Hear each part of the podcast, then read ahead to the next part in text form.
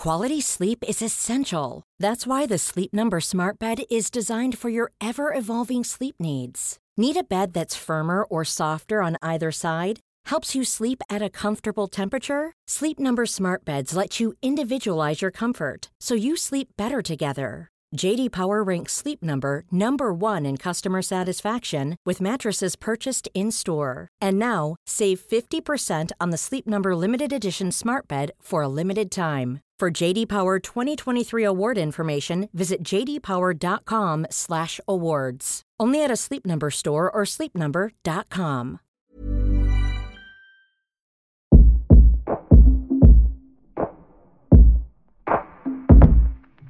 En Remotas contamos las experiencias que han marcado nuestra manera de entendernos como mujeres. Historias de solidaridad, empatía y hermandad. Remotas es un podcast quincenal conducido por Sofía Garfias, Begoña Irazábal y Sofía Cerda Campero.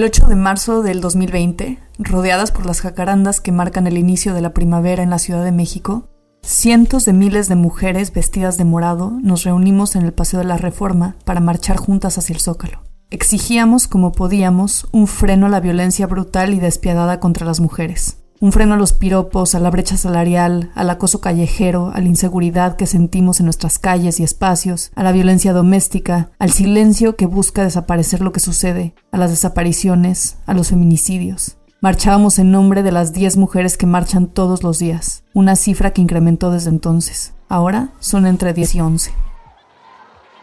Humo de color verde y morado volaba hacia las nubes de ese cielo azul.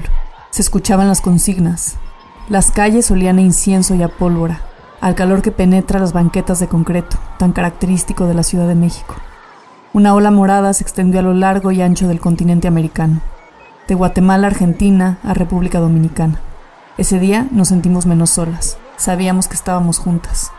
Las mujeres indígenas llevaban pancartas en sus lenguas originarias y hacían rituales antes de comenzar a marchar. Las anarquistas, cubiertas con pasamontañas, tocaban tambores y se preparaban para una vez más intervenir la ciudad. Las mujeres trans agitaban su bandera rosa y azul con orgullo, y así, contingente tras contingente, se preparaban para tomar las calles. Madres tomaban de la mano a sus hijas, muchas de ellas niñas vestidas de superheroínas. Vengo a marchar con ella, porque afortunadamente no tengo que marchar por ella, nos dijo alguna. Las familias de las víctimas de feminicidios dieron inicio a la protesta una en la que ni los gases lacrimógenos, ni los granaderos, ni la petición del presidente de México porque no fuéramos violentas nos iban a callar. Marchábamos en nombre de todas, estuvieran o no presentes. Bajo ese sol de marzo, las jacarandas dejaron de ser el regalo que Japón le dio a México. Ya no eran el árbol de la primavera, sino el símbolo de diversas luchas feministas, brillantes e imponentes. Pensar en ese día, pensar en ese momento de colectividad, de esperanza, a veces parece un sueño borroso, como si fuera ese mismo humo morado que vimos volar hasta desvanecerse en el aire. En este confinamiento, donde la violencia no solo ha incrementado y el Estado permanece aún más negligente y represivo, es difícil pensar que alguna vez estuvimos juntas en reforma. Es difícil pensar en esa colectividad presencial. Personalmente, después de ese día, he sentido mucho silencio. Un silencio doloroso atorado en lo más profundo de mi ser. Bienvenidas a Remotas. Yo soy Sofía Cerda Campero. En nuestros hogares, sin miedo, sin temor a ser asesinadas, a ser desaparecidas. Ni una más, ni una más, ni una asesinada más. ¡Viva nos queremos! El gobierno actual ejerce una postura sorda y ciega ante las demandas feministas. El presidente de México ha decidido no romper el pacto patriarcal, quizá porque ni siquiera entiende a qué se refiere el término. De hecho, declaró que le había preguntado a su esposa qué significaba. Cada vez que hace una intervención pública, vuelve a ejercer violencia al minimizar y calificar el movimiento y las manifestaciones como un acto de provocación descarado. al bardear Palacio Nacional, donde decidió establecer la residencia oficial. Este hombre de visión corta y palabras viciadas nos ha puesto el escenario perfecto para operar desde el territorio de lo simbólico. Las vallas que pusieron para proteger la vivienda del presidente funcionaron como un espacio para nombrar a las miles de víctimas de feminicidio. Llevamos velas, consignas y flores. Las vallas se convirtieron en un altar que pronuncian el nombre de las que ya no están. En la víspera del 8M, al anochecer, una agrupación anónima de mujeres hizo una proyección sobre el mismo balcón donde el señor se siente más presidente que nunca y sale a dar el grito de independencia. En ese mismo balcón se proyectaron demandas como aborto legal ya, un violador no será gobernador y México feminicida. Así es, señor presidente, México feminicida. Y si no entiende, tal como le sucedió con el pacto patriarcal, pregúntele a su esposa o a los miembros de su gabinete, a ver si alguien le puede ayudar a entender o se lo tenemos que seguir cantando como serenata frente al balcón de Palacio Nacional. Yo todo lo rompo. Si un día algún fulano apaga los ojos, ya nada me calla, ya todo me sobra. Si a una, respondemos todas. Su presidencia se ha enfocado en realizar actos simbólicos. Usted y su equipo han construido un nuevo lenguaje para hablar de sí mismos y lo que dicen representar para México. Podemos suponer entonces que la forma tan limitada con la que se refiere al movimiento feminista y a las causas que perseguimos no son por falta de capacidad, sino por falta de voluntad. Decir ya chole o que la Brigada Marabunta es un grupo de provocadoras sugieren que le importamos poco, que su compromiso es consigo mismo y no con la justicia. Mientras tanto, nosotras hemos sido muy capaces de desplegar nuestros propios símbolos, de dejar muy claro que fuimos y seremos todas las que exigimos el derecho a estar vivas. Nosotras sí procuramos estos espacios de cambio. Las mujeres somos la verdadera alternativa de transformación en México. Decir que estamos hartas, agotadas, indignadas, furiosas, desoladas, dejó de ser suficiente hace ya muchos años. Queremos ver una estrategia política contundente que nos otorgue por un lado seguridad y por el otro justicia ante la violencia sistemática a la que estamos impuestas. El problema de la violencia es complejo y profundo. No se trata de casos aislados. Se trata de un sistema que reproduce desigualdades y perpetúa sus condicionantes. La violencia sistemática y estructural. Señalamos a los agresores y feminicidas y también señalamos al Estado por cerrar los ojos y cerrar el diálogo. ¿Cómo creamos justicia en una sociedad resquebrajada y rota? En nuestro episodio Vamos a quemarlo todo, en el que hablamos sobre la casa refugio Ni Una Menos, conversamos con la politóloga Alejandra Padilla, quien hacía el siguiente punto. Hace falta más. ¿Cómo? ¿Por dónde? Tenemos que seguirlo pensando, tenemos que seguirnoslo planteando, ¿no? Frente a un, sistema de justicia legal que no nos funciona, ¿qué sí nos puede funcionar? Hay agresores que, que, agreden una vez, ¿no? Y hay agresores que lo hacen de forma serial. Y también es cierto que hay situaciones en donde es complicadísimo porque la situación es muy ambigua. Hay algo que a mí me, me gustaría visibilizar. Em, hay, algunas situaciones de acoso, no todas, en donde los hombres no son conscientes que, fueron violentos. Y entonces pareciera que vivimos en dos mundos, ¿no? Donde las mujeres tenemos clarísimo que lo que vivimos fue violencia y ellos por la forma en la que están socializados, por la forma en la que responden incluso a la misma construcción de la masculinidad, en donde tienen que ser estos hombres aventados, estos hombres que, Mm, que tienen ciertas prácticas, ¿no? hay que entre hombres se las aplauden y que son tremendamente violentas, hacen cosas que ni siquiera en su cabeza tienen tan clara, tan claro que fueron violencia. ¿Cómo podemos resolver ese asunto? ¿no? O sea, hace falta, digamos, yo también creo que tenemos que partir desde la educación, eh, empezar por ahí, ¿no? La educación es una vía, pero también tenemos que seguir replanteando estos procesos tal vez de diálogo, no en todos los casos. Hay casos de violencia sexual en donde me queda clarísimo que las víctimas y los, y los victimarios no pueden dialogar. Pero hay casos en donde tal vez sí sería válido decir, oye, tú me hiciste esto, me siento de esta forma, pasó esto, ¿cómo lo arreglamos? ¿Qué formas alternativas de justicia podemos buscar? Tenemos que seguirlo repensando. Lo que a mí me queda clarísimo es que las redes de mujeres son súper poderosas. Em, las redes de mujeres salvan mujeres Gracias a esas redes de mujeres, más mujeres se están atreviendo a alzar la voz y mientras más visibilicemos que nos enfrentamos a una sociedad en donde ah, están normalizadas muchísimas cosas, muchísimas prácticas de violencia sexual, mientras más lo visibilicemos, más podremos ir construyendo los caminos para acabar con eso. ¿Qué formas alternativas de justicia podemos pensar? La pregunta quedó grabada en nuestras cabezas. ¿Cómo y desde dónde se ejerce la justicia? Invitamos a Alejandra nuevamente para ahondar más en este tema desde su perspectiva. En los últimos días hemos visto eh, casos de, violencia sexual en donde las víctimas eh, o sobrevivientes han decidido denunciar por la vía legal. Em, así es el, es el, caso de Nat Campos, también es el caso de Ainara Suárez, que es el caso más reciente. Y, y a mí me llama la atención y me gustaría empezar haciendo una reflexión respecto a la idea de la denuncia porque lo que hemos visto es que muchas veces existe un cuestionamiento de ¿y por qué denunciar hasta ahora? ¿Por qué no denunciaste antes? Em, hemos visto también en otros casos, em, como lo que, está, lo, que está pasando con Ruemer, en donde se cuestiona a las víctimas por no denunciar, por no denunciar por vías legales. Y, es importante porque creo que hay que empezar eh, cuestionando la idea misma de denunciar. Em, ¿Qué implica denunciar en este país? Eh, denunciar en este país es un reto porque nuestro sistema de justicia es completamente, em, pues no quiero decir inservible, pero sí bastante mediocre.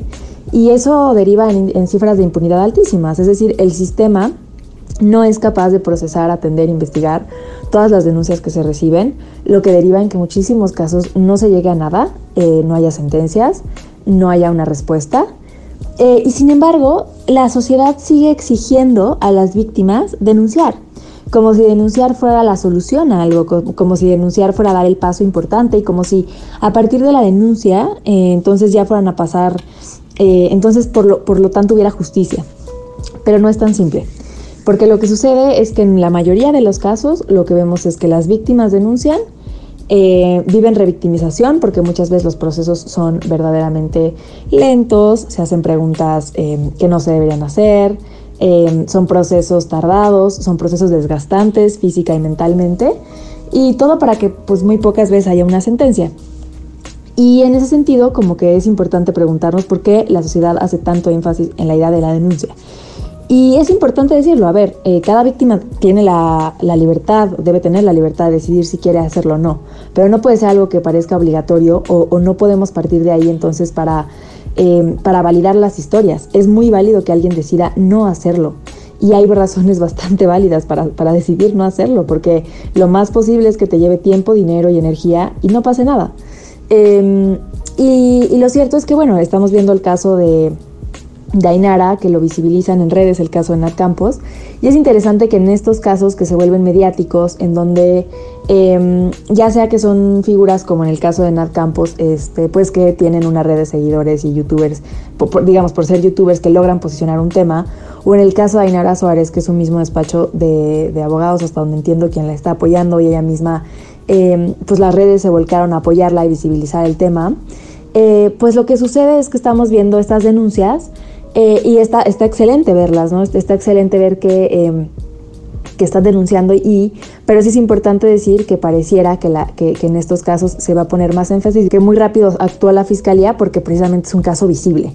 Cuando los casos no son visibles, cuando no hay un peso mediático, cuando no hay, eh, digamos, voces que se levantan por ahí, pues las investigaciones no avanzan. Entonces, primero cuestionar esta idea de la denuncia, entender que estos casos de violencia sexual pasan en todos los sectores. Que no nos enteremos no quiere decir que no pasen. Eh, simplemente hay, hay personas que tienen más capacidad, eh, ya sea por lo que trabajan o por una cuestión económica, de posicionar sus casos. Eh, y ahora, lo que sigue es em, la sociedad, como decía, normaliza esta idea de denuncia, pero cuestionemos qué esperamos de una denuncia. O sea, lo que esperamos es siempre que la cárcel sea la respuesta, o sea, esperamos que, que la solución, o, creemos que la solución es que la gente vaya a las cárceles. Lo pregunto también porque lo que hemos estado viendo en los últimos años es que se ha exigido que se aumenten penas, se ha exigido que, mm, pues que las fiscalías operen y claramente deberían estar haciendo su trabajo.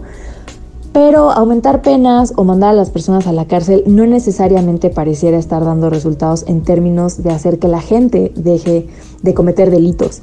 Em, y es válido cuestionarlo porque también pocas veces se escucha a las víctimas y se escucha qué es lo que ellas quieren. Y para muchas víctimas, eh, pues lo que quieren no es que el agresor o los agresores vayan a la cárcel, sino simplemente lo que quieren es que estos agresores no vuelvan a repetir este tipo de conductas de delitos con otras personas, o lo que quieren es eh, pues que se sepa lo que pasó.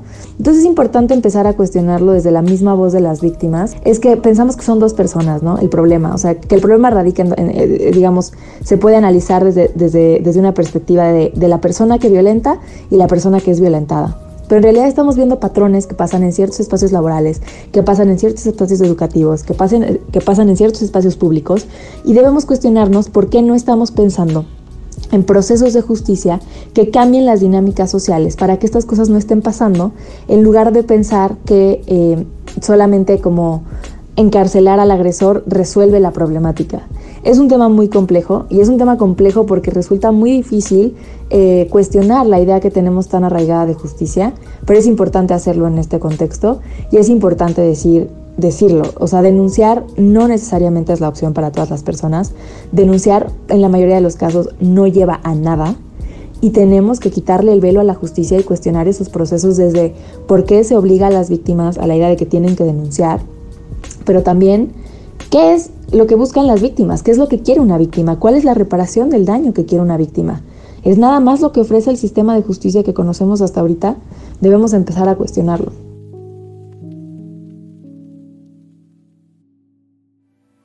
Yo también creo que la justicia en el tema de, nada más encarcelar se queda muy corta, ¿no? Porque al final es justicia para quién, ¿no? Eso es nada más como una, me parece que este sistema de castigos nada más como una tapadera, ¿no? Como una respuesta del Estado a decir, pues sí, ya no están en la calle, ¿no? Pero vaya, el, tema de, de, lo aprendido o estas conductas naturalizadas son las que siguen estando. O sea, no importa cuántos agresores estén en la cárcel, sigue habiendo mujeres muertas día tras día. Ella es Vanessa Jiménez. Quizás la recuerden por nuestro episodio La maternidad será deseada o no será. Vane y Sandra Cardona, su esposa, crearon Voces de Mujeres, una agrupación que trabaja por una vida libre de violencia de género. Tanto Vane como Sandra son defensoras incansables de los derechos de las mujeres.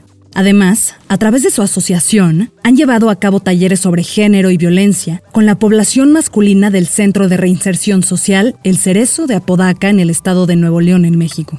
Nos acercamos a ellas por su valentía y por el ejemplo tan radical que nos ofrecen. Su trabajo conjuga la reflexión con la acción. No solo leen y hablan sobre la violencia contra las mujeres, han procurado espacios de encuentro con quienes ejercen esta violencia para entender las raíces del problema. Nos conmueve su apertura.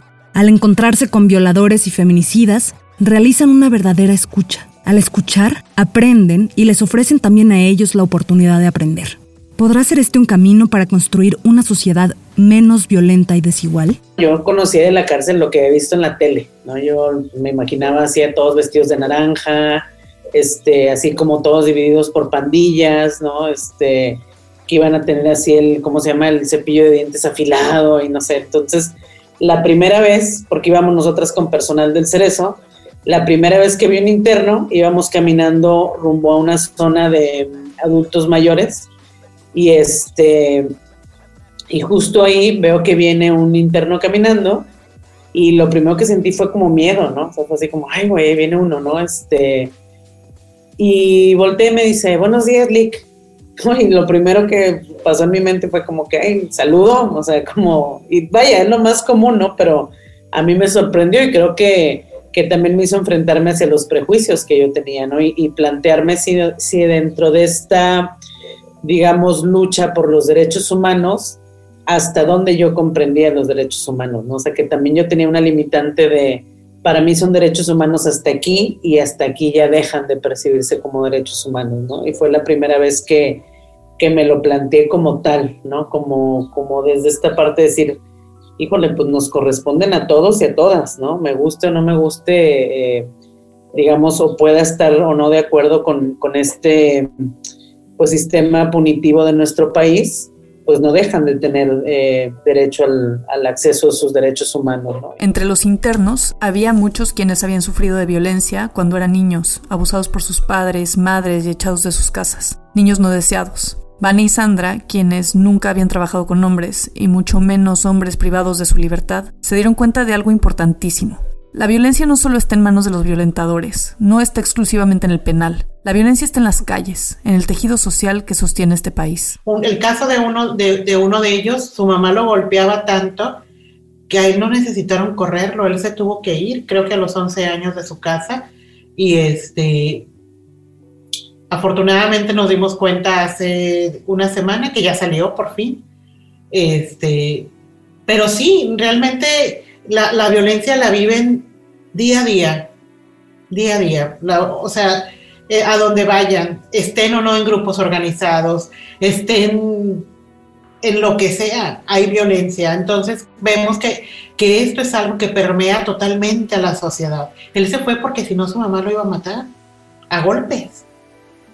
Entonces, 11 años, imagínense a dónde puede ir un niño de 11 años. Pues él fue y pidió a la cárcel de, su pueblo o de su ciudad, eh, que si podía entrar y le dijeron, no, pues tienes que cometer un delito para poder entrar. O sea, ¿qué hizo? Cometió un delito para poder entrar y tener techo y tener comida. Entonces, y él, él nos cuenta su historia y nos dice, yo he estado en la cárcel y he salido muchísimas veces, pero es también por eso, o sea, ¿Qué estamos haciendo como sociedad realmente a la hora de, de, seguir compartiendo esta violencia? Creo yo. Y aquí hay otro punto importante.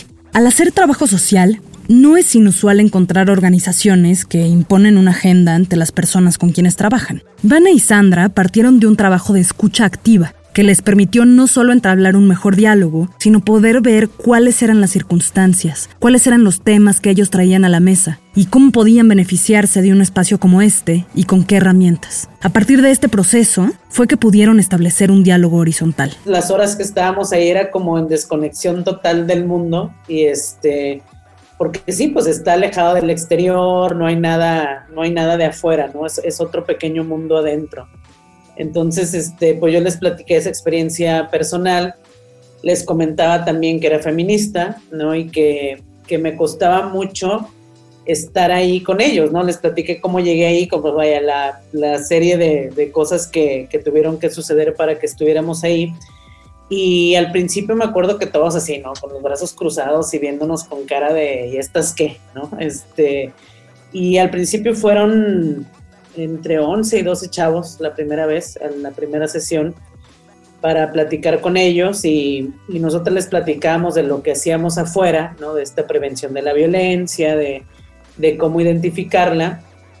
Y, y, les decía eso, ¿no? Yo no sé trabajar con hombres, ¿no? Y, y, creo que dije, yo aquí vengo a compartirles cosas que sé, ¿no? Que ustedes no saben, pero también quiero aprender cosas que ustedes saben que yo no sé, ¿no? Que es la única manera que vamos a poder construir y poco a poco se fue haciendo el diálogo como en confianza. También nosotras hemos trabajado desde una manera menos institucional, siempre hemos sido más, este, pues no sé, menos ortodoxas en todo el procedimiento de, miren, la licenciada fulana de tal, ¿no? nos presentamos como Sandra Ivane, eh, les platicamos que nosotros seamos pareja, cómo, cómo llegamos a establecer nuestra organización civil, las violencias que nosotros también vivimos y replicamos y finalmente se estableció un lazo de confianza. Al final terminamos con un grupo de 72, este, porque ellos fueron invitando a otros y a otros y a otros, y lo cerramos en 72, una por el tema del manejo de grupo, ¿no? Y otra porque ya no cabían, ¿no? Este, en, el auditorio que nos prestaban.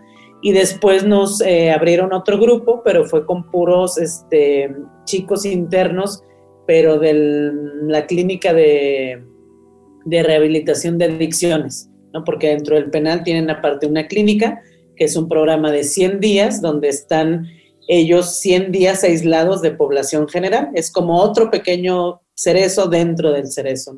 Pero claro, el reto no era cosa menor. Vane y Sandra son mujeres abiertamente feministas y han dedicado su vida a proteger los derechos de las mujeres. Ahora estaban haciendo trabajo con perpetradores, cuyas víctimas bien pudieron haber sido las mismas mujeres que ellas apoyan todos los días. Paradójicamente, muchos de estos hombres también habían sufrido violencia y por lo tanto la habían ejercido, porque posiblemente la tenían totalmente internalizada y normalizada, una violencia que ya es parte del convivir diario. para ellos más la violencia era el tema de los golpes, ¿no? de, de, varios hombres ahí en su adolescencia los corrieron, eh, uno su papá porque ya tenía 15, ¿no? y él a los 15 ya tenía familia, entonces, pues, ¿qué estaba haciendo su hijo ahí? Y lo corrió, ¿no? porque ya era, según la vista de su papá, ¿no? un adulto.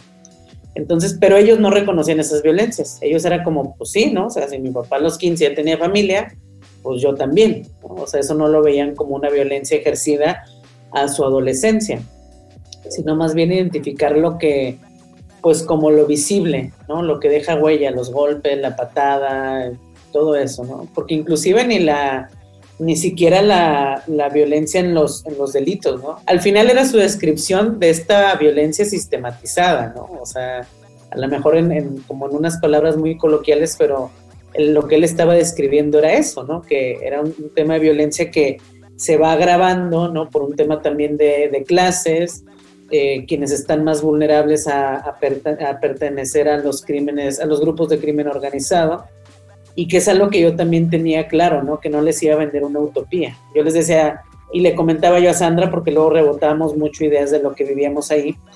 Digo, es que si yo voy a la cárcel, ¿no? O sea, yo salgo y regreso a vivir en la misma colonia. O sea, una colonia segura, a cierto lugar, ¿no?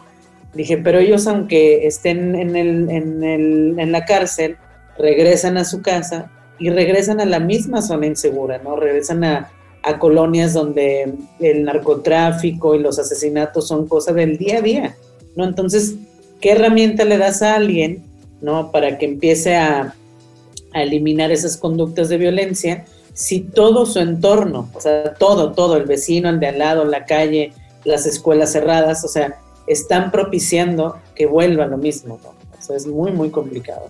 Y no solamente eso, también el estigma que hay en nuestra sociedad, porque precisamente nos tocó un caso con, un chico que lo tuvimos en una temporada, estuvo tomando nuestros talleres, le dieron la salida y luego ya pasó Navidad y todo esto y regresamos nosotros, me acuerdo, en enero o febrero, y lo volvimos a ver nosotros, ah, qué bueno, ¿cómo estás? Y qué bueno que regresaste a los talleres. No sabíamos que él ya había salido y nos cuenta. Dice, es que yo salí, o sea, veía mis tatuajes, o sea, nos contó todo eso. Dice, literal, yo iba caminando y las personas se cambiaban de acera al verme.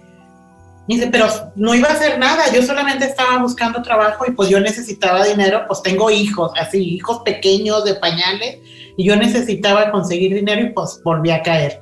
Entonces, vemos que, esto, eh, pues sí, es, una violencia sistemática que traemos todas y todos y lo seguimos reproduciendo día a día. Definitivamente. Mientras escuchaba a Vane y a Sandra hablar de ese tejido de violencia, pensaba en la novela de temporada de huracanes de Fernanda Melchor. La historia sucede en La Matosa, un pueblo en Veracruz circundado por la violencia. La violencia interpersonal, la violencia de la marginación, la violencia del patriarcado, la violencia de la miseria, la violencia del narco, la violencia en todas sus representaciones posibles. Alguna vez platicando con Bego sobre esto, ella me dijo, ese libro me dio una cachetada, me robó una inocencia que yo no sabía que tenía. Y es que esa violencia no se queda en la matosa ni en un producto de ficción. Esa violencia es con la que se vive todos los días, se navega con ella, se incrusta en todos nuestros espacios. Como dice el libro, no hay nada más que un dolor punzante que se niega a resolverse. Y en ese sentido, nos preguntamos una vez más, ¿Cómo podemos definir la justicia? Lo que representa justicia para cada una pues va a ser muy ambiguo, ¿no? O sea, a lo mejor yo que he tenido el enorme privilegio de que las personas que han muerto a mi alrededor han tenido muertes justas, ¿no? O sea, ya sea por enfermedad o accidentes, etcétera, pero ninguna ha sido arrebatada por, por un tema de violencia. A lo mejor para mí, lo que para mí representa la justicia es una cosa, ¿no? Pero también me ha tocado estar con, mamás, con hermanas, con tías, eh, que son eh, familiares de, víctimas de feminicidio. Y claro que comprendo la rabia, ¿no? Que es una rabia digna de, de sí, de quererlo quemar todo, de quererlo destruir todo, ¿no? De una, de una impotencia terrible, ¿no? De saber que, que una niña de nueve años la violaron y luego la tiraron, ¿no? O sea, que es de verdad es que es este indescriptible luego cuando, cuando puedes hablar con, la con la familia de las víctimas y entender por unos segundos o por unos minutos ¿no? el, la rabia, ¿no? Y el odio que puedes sentir, ¿no? Y que realmente nunca va a llegar ningún tipo de paz, nunca, ¿no? Pase lo que pase, nunca va a haber una paz que puedas recuperar después de un acto así, ¿no? Entonces, pero creo que dentro de lo que le corresponde al Estado en estas instituciones de reinserción, están fallando, están fallando porque siguen gobernando los programas religiosos, ¿no? Donde, donde les dicen que va a haber un perdón, que sea un arrepentimiento, pero no es todo, o sea,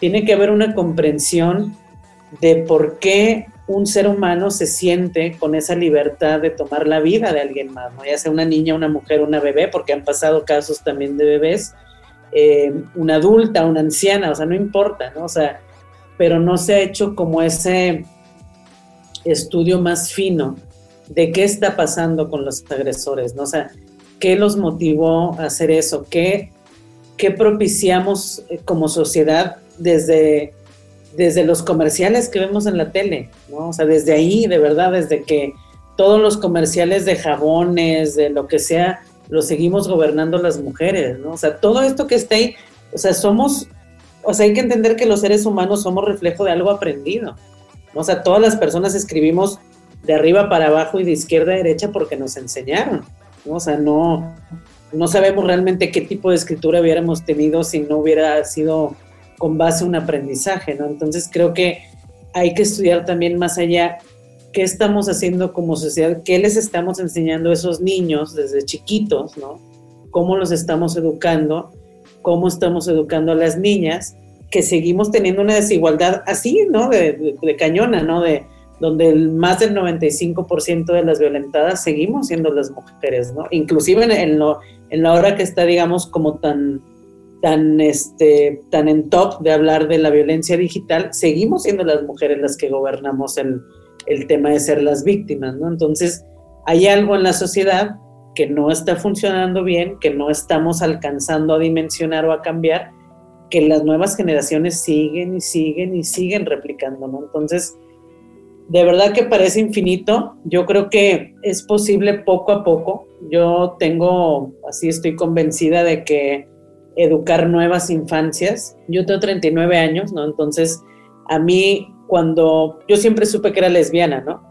Pero yo no, no tenía ninguna referencia, ¿no? O sea, no había lesbianas en la tele, no había lesbianas en las caricaturas, no había lesbianas en ningún lado, ¿no? Entonces, lo que yo vivía no tenía como dónde rebotarlo en el exterior, ¿no? Y hace poco en una charla me escribe una amiga y me dice que su hija de 11 años le dijo que es lesbiana, ¿no? Entonces yo dije, qué chido, ¿no? Que yo a mis 11 años me moría de miedo, ¿no? O sea, me moría de miedo, de vergüenza, me creía que iba al infierno, ¿no? O sea, con un chorro de cosas.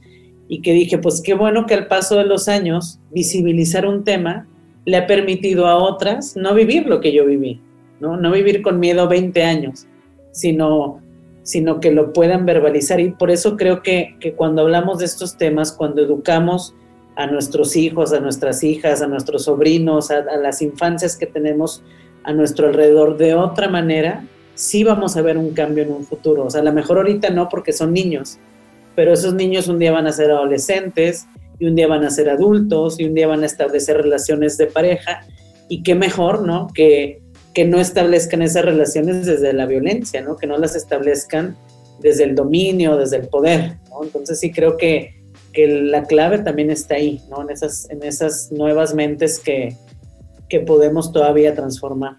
Como parte de la investigación para realizar este episodio, Vanessa y Sandra contactaron a uno de los hombres con los que trabajaron en el Cerezo para que habláramos con él.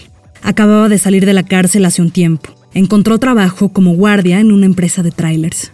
Desafortunadamente, sus horarios son complicados y no pudimos hablar con él. Nos llamó la atención, sin embargo, una nota de voz que nos compartió Vanessa en la que decía que estaba dispuesto a dar su testimonio para que le sirviera a otras personas y que quería que hablara también su esposa. Al parecer, las transformaciones son posibles. Suceden una a la vez, como parte de historias personales en las que se presentan de pronto oportunidades para ver las cosas de otra manera. Sí, claro que sí, Ivane, sí, cuenten conmigo, este, cuenten conmigo y claro que sí, este, pues yo creo que eso ayudaría Ah, pues como nosotros decimos, En, dar tu testimonio y, ayudar a otras personas, ¿verdad? Y sabes que estaba pensando también involucrar a mi esposa, ¿verdad? pues también ella estuvo conmigo siempre, fueron 13 años, ¿verdad? Eh, a ver si me puedes explicar poquito. Y si me tardo en contestarte es porque estoy en, una entrada y salida de los vehículos. A lo largo de este proyecto hemos tenido varios episodios que tratan sobre movimientos y acciones feministas, incluyendo este. Y una de las cosas que nos parecía interesante era hablar nuevamente con aquellas mujeres que nos ayudaron a explicar y entender ciertos conceptos. Este episodio trajo nuevamente a Ale Padilla y a Vanessa Jiménez, quienes nos dieron sus visiones, entendimientos y cuestionamientos sobre la justicia. Ahora también escucharemos a Inel Pilatovsky, quien compartió micrófonos con nosotras en Vamos a quemarlo todo explicándonos a manera cronológica los movimientos feministas que ha habido en México. Cuando le platicamos a Inel sobre este episodio, dijo que tenía muchas ganas de explicar los conceptos abolicionistas y punitivistas dentro del feminismo, abriendo aún más este eterno debate que hemos estado analizando a lo largo del episodio. ¿Dónde queda la justicia? Acá Inel. Muchas veces en, en los contextos de las marchas y de la lucha Incluso ahora en el contexto del 8 de marzo escuchamos la reivindicación y la demanda de justicia, justicia, como una forma de, frenar y de sanar todas las atrocidades y la violencia machista de las que las mujeres somos víctimas. Pero ¿qué queremos realmente cuando demandamos justicia? ¿Qué significa la justicia desde una mirada feminista? La respuesta inmediata, o lo primero que me viene a la mente es pensar cárcel, que lo encarcelen de por vida. Ojalá que se pudra en la cárcel ese violador, maldito feminicida que nunca salga de la cárcel. Pero sí, o sea, realmente desde el feminismo queremos seguir defendiendo a la cárcel, a las prisiones, al sistema penitenciario como un modelo de justicia. Y creo que justamente alrededor de este tema de la prisión como un modelo de castigo como un lugar donde se materializa la justicia, se centra uno de los principales debates dentro del feminismo. Por un lado de este debate está el feminismo punitivo o el feminismo carcelario, que parte de la idea de que es eh, el modelo de justicia que tenemos. el, modelo penitenciario es el único modelo de justicia que nos inventamos como sociedades modernas y que las cárceles sí sirven como castigo, para disuadir al crimen, para que el violador y el feminicida no cometa su crimen por miedo a que lo encarcelen, pero también como espacios eh, que reinsertan socialmente, que reforman a estos violadores y que reforman a estos feminicidas para que eventualmente a la larga puedan incorporarse a la vida pero también como espacios donde nos aseguramos que todos esos criminales, violadores, feminicidas están aislados y no van a volver a cometer un crimen misógino en nuestra contra. Y entonces este trabajo feminista, este trabajo feminista punitivo, centra su lucha en eficientar los procesos penales, en que las y los jueces juzguen con perspectiva de género o que se termine la doble victimización de las mujeres en los ministerios públicos, que se investigue, se arreste, se enjuicie y se encarcele a los criminales que cometen eh, violencias machistas. Pero por otro lado, en el otro lado del espectro de este debate está el feminismo abolicionista, que parte de una lógica mucho más radical eh, de la idea del problema es de raíz y tenemos que erradicar y replantear el problema de, raíz. Y el problema con las cárceles o del sistema penitenciario es que no son un modelo que se deba defender desde el feminismo. ¿Por qué? Primero hacen una crítica pragmática y dicen, las cárceles no sirven. Llevamos cuántos años de historia con ellas como una solución a los crímenes y los crímenes contra las mujeres no terminan. Los crímenes siguen ahí. Las cárceles no sirven para eliminar la violencia machista porque los hombres entran ahí supuestamente a reformarse para después volver a la sociedad y ya no representar un peligro, pero las cárceles no cumplen esa función. Segundo, porque no solo las cárceles no sirven, sino que además son espacios que reproducen la lógica patriarcal, ¿no? Son espacios donde se, se, hace más evidente que en ningún otro lado la masculinidad tóxica, la violencia, la competencia, No queremos que más hombres vayan a la cárcel, queremos que se dejen de cometer crímenes y para eso las cárceles no sirven y no solo no sirven, lo vuelven peor. Tercero, porque las cárceles eh, hoy en día son un espacio donde se reproducen las desigualdades estructurales, ¿no? Se encarcela a los pobres, se encarcela a las personas racializadas y no necesariamente porque sean más violentos ni más machistas.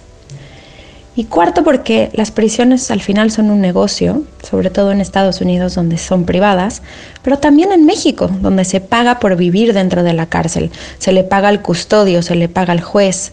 Las cárceles al final alimentan ese negocio que significa la procuración de justicia en México.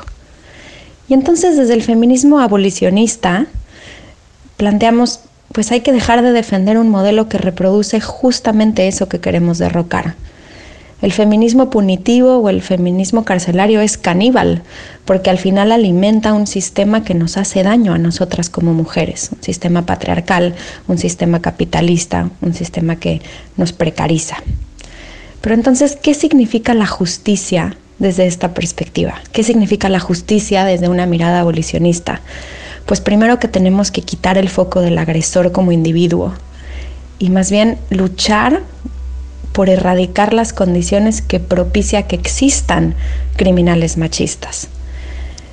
Primero, quitar el foco al violador y al feminicida, dejarlo de poner en el centro de la discusión, pensar en cómo reparar a las víctimas. El modelo punitivo que tenemos actualmente encarcela, y además de que esto no resuelve la violencia, como ya, como ya lo dije, se olvida de las víctimas. No hay una estrategia para reparar y restaurar el dolor al modelo punitivo no le importan las víctimas. Segundo, tenemos que dejar de pensar en los individuos, en la lógica de qué es el individuo como un individuo que comete un crimen y como un individuo que es castigado. Sino, y aquí retomo a Angela Davis, hay que poner en el centro a la colectividad, en la comunidad en la que viven, pero también vivimos tanto las víctimas como los perpetradores, y que son justamente esas dinámicas sociales de la comunidad las que propician el crimen. La precariedad, la carencia, la desigualdad, pero también son las que reparan a las víctimas, porque es la comunidad donde están y donde se manifiestan los lazos afectivos y las redes de cuidado que nos reparan a las víctimas. La justicia y la búsqueda de la justicia debe centrarse en atesorar esos lazos comunitarios que este sistema capitalista nos obliga a romper la justicia nos obliga a pensar en las estructuras de desigualdad que funcionan como este caldo de cultivo justo para que emane el crimen machista. La precariedad laboral, la marginalidad, la explotación. En este modelo capitalista desigual, donde la única forma de acoplarse al modelo es ser un hombre de bien, producir, proveedor, trabajar, trabajar, trabajar, en un modelo que precariza, precariza, precariza, nunca vamos a erradicar la violencia porque es ese mismo sistema que exige, pero al mismo tiempo utiliza las cárceles para aislar al que se desvía, al pobre, al disidente, al marginado. La justicia nos obliga a poner en el centro de la vida a las personas, a las mujeres, no al dinero, no a la productividad, no al éxito, no a las grandes empresas, a las personas, a los cuidados, a los lazos comunitarios y desde ahí replantearnos cómo prevenir, pero sobre todo también cómo reparar y erradicar la violencia machista. Gina Jaramillo es maestra en Historia del Arte y es cofundadora de la librería Orion Kids MX, especializada en literatura para las infancias libres. Forma parte del colectivo Niñeces Presentes, un espacio que se abre a la reflexión sobre educación, inclusión e intercambio de ideas, donde los protagonistas son les niñes. Gina tiene más de 12 años como locutora de radio. Actualmente es colaboradora de W Radio en el programa Así las Cosas y conductora del programa Ready Made en Ibero 99 FM le pedimos a Gina Jaramillo que nos leyera la carta editorial Chilanga, de la revista Chilango, de la que también ella es directora general. Potencia encendida, marzo 2021. El primero 8M, desde que se desató a nivel global la crisis por la pandemia que detuvo al planeta como nunca y nos llevó a replantear el mundo conocido desde sus modos, sus órdenes y las formas en que nos vinculamos hizo que repensáramos nuestras vidas a partir de cuidados y protocolos. El encierro y los distanciamientos parecieran haber puesto en suspenso las manifestaciones en las calles, los movimientos profundos de transformación social que se vienen dando desde los feminismos. Sin embargo, esta fuerza que atraviesa toda América Latina con una red de alianzas auroras y complicidades resistentes es imparable y sigue tejiendo nuevas configuraciones para oponerse a las estructuras patriarcales de dominación y opresión. Ante los enrarecidos tiempos de parálisis impuestos por el confinamiento, la violencia machista, doméstica o en las calles ha recrudecido y continúa creciendo, arrojando números críticos en alza de feminicidios y travesticidios. Es por eso que ante la invisibilización, el acallamiento y el exterminio de tantas existencias violentadas o negadas por la estructura obsoleta pero aún reinante del patriarcado, es necesario reivindicarlas. Mujeres, lesbianas, trans, mujeres de la tercera edad, afrodescendientes, niñas, campesinas, académicas, trabajadoras sexuales, científicas, migrantes, madres, estudiantes y un sinfín de vidas con sus particularidades y expresiones. Creemos vital, más que nunca, seguir construyendo desde la vida por la dignidad, por los derechos, la magia, la posibilidad, por más mínima que sea, de ir minando desde su existir aquella maquinaria sistémica que genera desigualdad, pobreza, odio y muerte. Que las vidas de las chilangas se hagan presentes en forma de acción y deseo, de política y poética, en canción, baile o receta, manifestándose hacia la tierra y el cielo para seguir contagiando la necesidad de ese múltiple movimiento que nos acerca a los nuevos horizontes.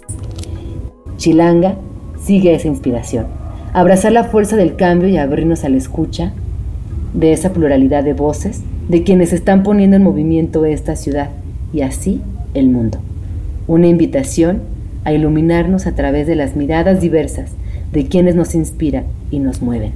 Potencia vital que quema y transforma. Un año que parecería perdido y en realidad es el año en el que más he abierto los ojos en términos personales, laborales, de pareja, un empujón para ver qué quiero y qué no quiero en la vida.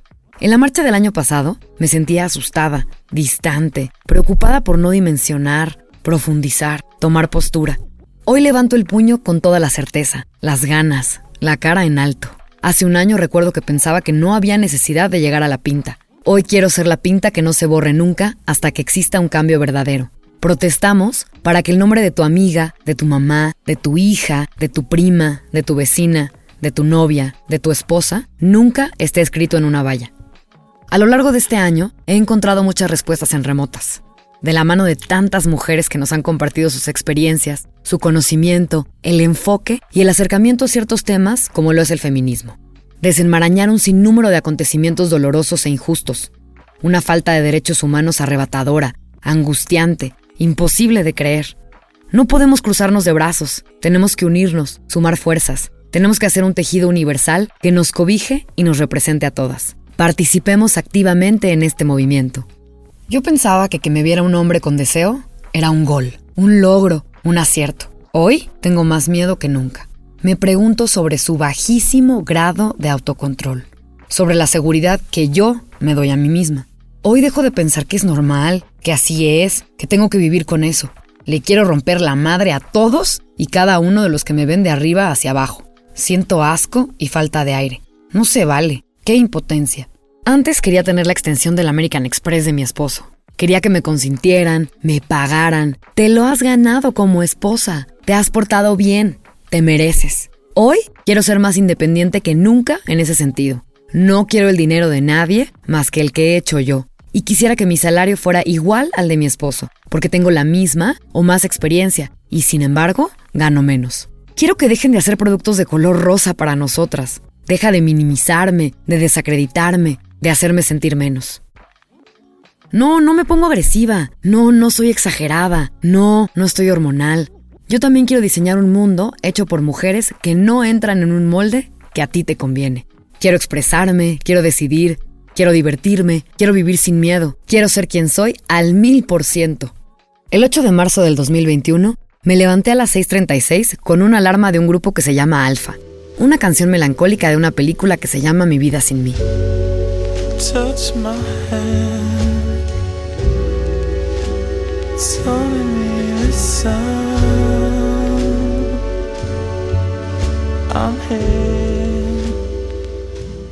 Lista para recibir el link de la mañanera en el chat de mis amigas a las 7 de la mañana, para empezar a bombardear con el hashtag no soy bot ni de partido. También había quedado de mandárselo a mi suegra para que ella a su vez hiciera lo mismo. Y sí, rompimos el Internet. Pero escuchar del presidente que los conservadores están disfrazados de feministas o que se rompió el pacto, pero con la oligarquía, me rompe las pelotas que no tengo. Este güey cree que sigue siendo un candidato y no el presidente de este país. Se me cayó el ánimo. Lo que me revivió fue darme cuenta de que, si bien la pandemia nos ha traído algunas tragedias, también nos ha dado otras formas de hacer las cosas, otras maneras de marchar, de levantar la voz y de hacernos presentes. Toma las calles, no te calles consistió en cambiar los nombres de las calles por el de mujeres que admiramos. Vimos Avenida Eufrosina Cruz, Margot Glantz, Nahui Olin, Fátima Cecilia, Marichuy, Lady Pech, Marisela Escobedo, entre muchísimas otras madres, abuelas, tías, hijas. Leí un tuit. La verdadera paz es la que se construye en colectivo, de forma orgánica. Sigamos tomando las calles en todas las alcaldías, dándoles otro nombre, otra historia. En Oaxaca, mujeres artistas y no artistas pintaron un mural que nunca existió. Un boceto titulado El progreso de la Ciudad de México, hecho por María Izquierdo, para un mural que debería estar en el Palacio de Gobierno. María sería la primera mujer comisionada a un proyecto mural tan importante, abriendo unos nuevos espacios a mujeres artistas y rompiendo con el monopolio de autoría masculina. Sin embargo, este mural fue cancelado en 1945 por el machismo de muralistas como Diego Rivera y David Alfaro Siqueiros, quienes la consideraban incapaz y con nula experiencia. En satélite, Estado de México, le pusieron la A a las calles que así se llaman. Arquitectas, científicas, ingenieras, músicas, pintoras. ¡Viva!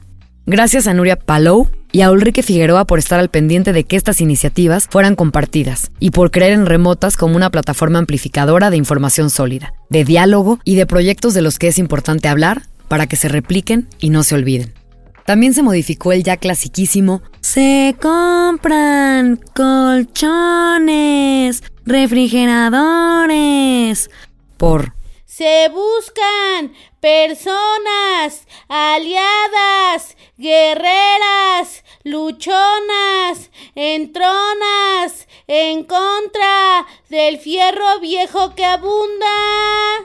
El proyecto se llama Que nuestra voz suene en todo México, de colectiva Fieras Fierras, una agrupación conformada por mujeres con distintas historias de vida que comparten la necesidad de luchar por una vida más justa. Levantamos la voz con un grito de protesta que exige al gobierno no ser indiferente y que rompa el pacto. Estas son solo algunas de las tantas iniciativas que impactaron, como otras formas de tomar espacio, y otra alternativa para dejar huella, para hacer, como tanto me gusta decir, para hacer registro. Hoy más que nunca, lucho para que los papás se comporten igual con sus hijos hombres que con sus hijas mujeres, y puedan dormir sin miedo, porque nosotras, lo único que queremos es ser libres, quemar las ataduras, hacer lo que queramos, con o sin minifalda. Deseo que las mamás no nos imploren que nos pongamos brasier ante la mirada de cualquier hombre. Anhelo que los hombres entiendan que salir con una mujer no tiene que significar nada más allá de salir, de pasar un buen rato. Supera tu animalidad. Esto no es un juego, no es ganar. Crece. Que los hombres no vuelvan a expresarse de tirarle la onda a una chava como, a ver con quién cae. No somos el pinche premio de nadie, ni una cosa, ni un trofeo. Somos nuestras. Mis amigas y yo tenemos un chat que se llama Gincitos, porque en ese entonces estaban muy de moda los gin and tonics. Entonces eh, íbamos a casa de una de ellas y tomábamos gin and tonics hasta las altas horas de la noche. Y en muchas de nuestras conversaciones hablábamos de lo difícil que era decirle a los hombres que no, a los güeyes que te tiraban la onda, que no, que por favor no. Nos daba pena que pensaran que, que pensaran que éramos unas mochas, unas apretadas, unas cerradas de mente, poco experimentadas o que no queríamos experimentar incluso. Y pues ahora justamente brindo y celebro la posibilidad de decir no, de saber decir no, no, no quiero. Yo también te digo no. Quiero con todas mis fuerzas que no tengamos que estar con un hombre para que nos valide, ni que tener familia sea la definición del éxito. Ejerzamos esa voz que nos permita vivir en un mundo más humano y sobre todo equitativo. En estos días hemos recibido miles de mensajes, fotos, videos e iniciativas para tomar acción para volver el silencio sepulcral que yo sentí un grito. en el incendio que nos mantiene y mantendrá unidas. Veo a mis primas 10 años menores que yo llenando las redes sociales con fotos de ellas en la marcha. Ellas entre mujeres, hablando de forma colectiva, inclusiva, interseccional, y se me hace un nudo en la garganta. Porque a sus 20 años están despiertas y atentas y conscientes, algo que para mí llegó en otro momento. Pienso en las hijas, hijos, hijes de mis amigas. Posiblemente vivirán en un mundo más justo, más consciente, y si no, sabrán reclamar su lugar en él, porque esto nadie lo para. Pienso en aquellas que vinieron antes, nuestras madres, abuelas, bisabuelas, las mujeres silenciadas y tachadas de locas, aquellas que hasta acusaron de brujas, también en las madres que todos los días salen a buscar a sus hijas e hijos, cuya vida fue arrebatada de la forma más brutal e injusta. Sigamos gritando sus nombres, no porque son mártires, sino porque son vidas, y hace no demasiado respiraban, pensaban, sentían, tenían sueños. Son vidas que no eligieron morir. Gracias a todos ustedes, gracias infinitas. Cierro con una cita de Audre Lorde, a quien mucho le debemos en la visibilidad de la interseccionalidad. Lo que nos separa no son nuestras diferencias, sino la resistencia a reconocer esas diferencias y enfrentarnos a las distorsiones que resultan de ignorarlas y malinterpretarlas. Cuando nos definimos, cuando yo me defino a mí misma, cuando defino el espacio en el que soy como tú y el espacio en el que no lo soy, no estoy negando el contacto entre nosotras, ni te estoy excluyendo del contacto, estoy ampliando nuestro espacio de contacto. Escucharon Somos Históricas en Remotas Podcast. Gracias a Vanessa Jiménez y a Sandra Cardona. Pueden entrar en contacto con ellas a través de su página www.vocesdemujeres.org también agradecemos a Alejandra Padilla y a Inel Pilatovsky. Léanlas en Twitter en arroba alepadilla-p y arroba Einel Pilatovsky respectivamente. Einel se escribe con Y y Pilatovsky con W e Y. Gracias a Gina Jaramillo por compartirnos su carta chilanga.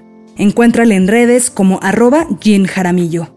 Gracias a Lorenza y Mercedes Curibreña, a Andrea Cerda Campero y a Paloma Corcuera por compartirnos sus audios y videos de la marcha. El guion es un trabajo en equipo realizado por Sofía Garfias, Begoña Irazábal y Sofía Cerda Campero. La producción y diseño de sonido es de Daniel Díaz Elmo. Agradecemos el donativo de Óscar Gonzalo Cruz para realizar este episodio.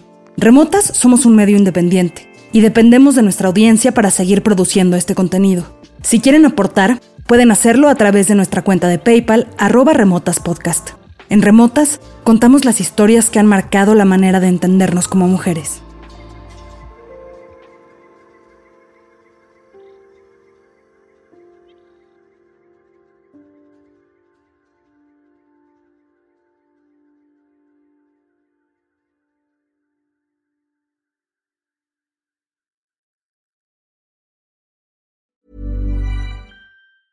Mom deserves the best, and there's no better place to shop for Mother's Day than Whole Foods Market. They're your destination for unbeatable savings, from premium gifts to show-stopping flowers and irresistible desserts. Start by saving 33% with Prime on all body care and candles. Then get a 15-stem bunch of tulips for just $9.99 each with Prime. Round out Mom's menu with festive rosé, irresistible berry chantilly cake, and more special treats. Come celebrate Mother's Day at Whole Foods Market. If you're looking for plump lips that last, you need to know about Juvederm lip fillers. With Juvederm Volbella XC and Juvederm Ultra XC, your lip look, whether it's subtle or bold, can last up to one full year with optimal treatment and no additional maintenance. Find a licensed specialist and see if it's right for you at juvederm.com today. That's J U V E D E R M.com. Add fullness to lips in adults over 21 with Juvederm Volbella XC or Juvederm Ultra XC. Do not use if you have severe allergies or a history of severe allergic reactions, or if you're allergic to lidocaine or the proteins used in Juvederm. Tell your doctor if you have a history of scarring or taking medicines that decrease the body's immune response or that can prolong bleeding. Common side effects include injection site redness, swelling, pain, tenderness, firmness, lumps, bumps, bruising, discoloration, or itching. As with all fillers, there's a rare risk of unintentional injection into a blood vessel, which can cause vision abnormalities, blindness, stroke, temporary scabs, or scarring. For full important safety information, visit juvederm.com.